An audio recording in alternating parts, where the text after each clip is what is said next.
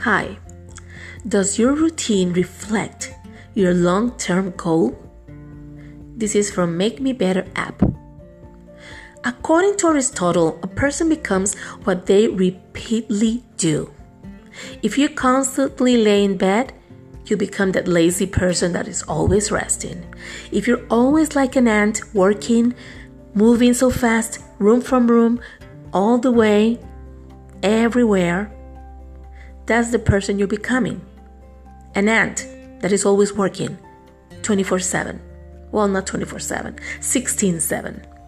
So, what you do repeatedly, if you're a person who keeps doing jokes over and over and it's impossible for you to not speak without a joke, if you're a person that used to curse, if you're so much so serious, so tighten up that all the time when they talk, when you talk, it's very serious. That will be you. You will become that kind of person.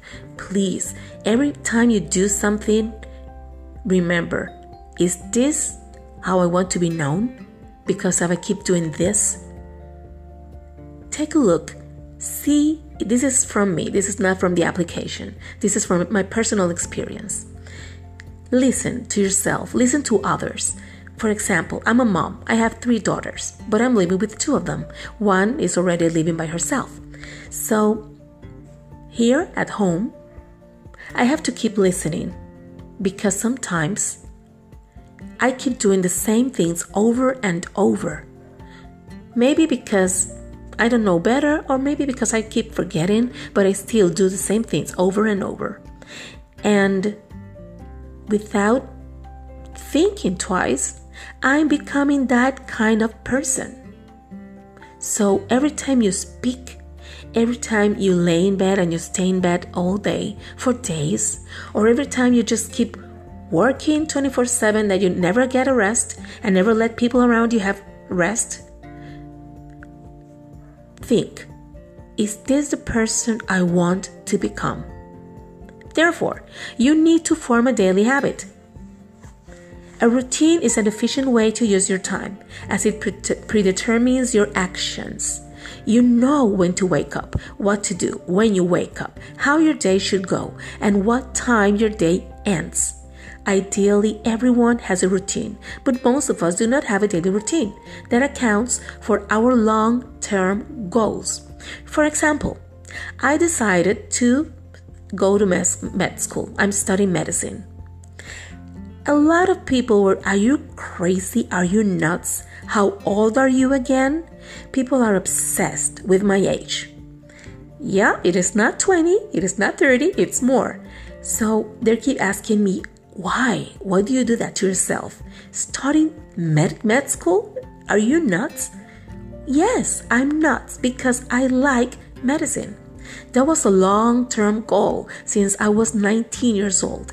So after I got an opportunity in life, I decided to make it happen. I want to be in three years, five or 10.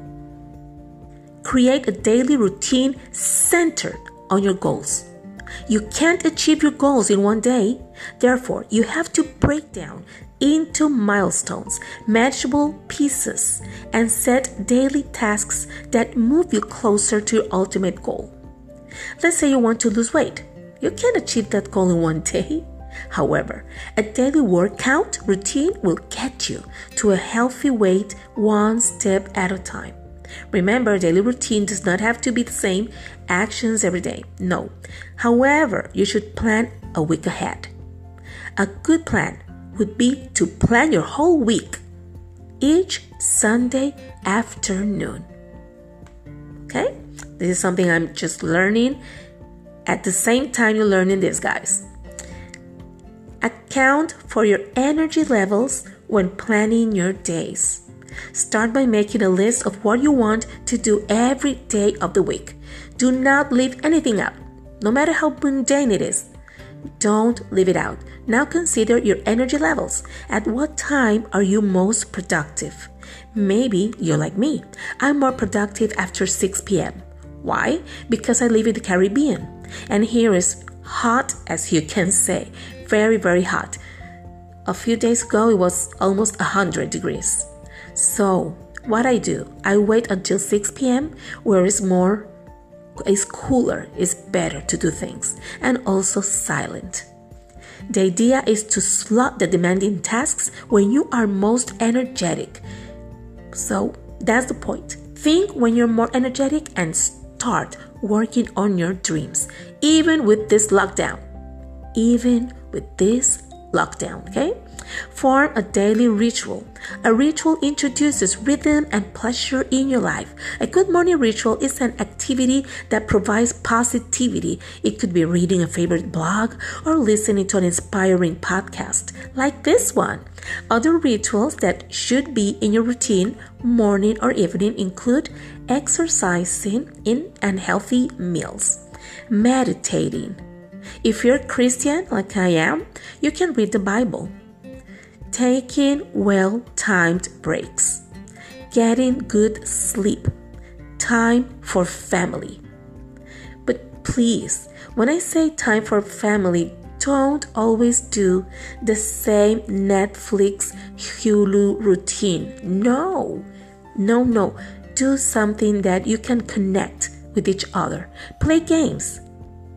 Play games. It, it can be, I don't know, um, parties, any games. A morning ritual is particularly important. You should start your day right by doing something that boosts your energy. What boosts our energy? Exercise, meditation, making a juice, vegetable juice, green juice. All those will help improves your mental focus, and inspires your creativity. So, leave your message and tell me what are your long-term dreams. Share them with me, and we could post it here. What do you think? Well, I gotta go now. Sleepy time. Thank you very much for listening. Love, Mabel.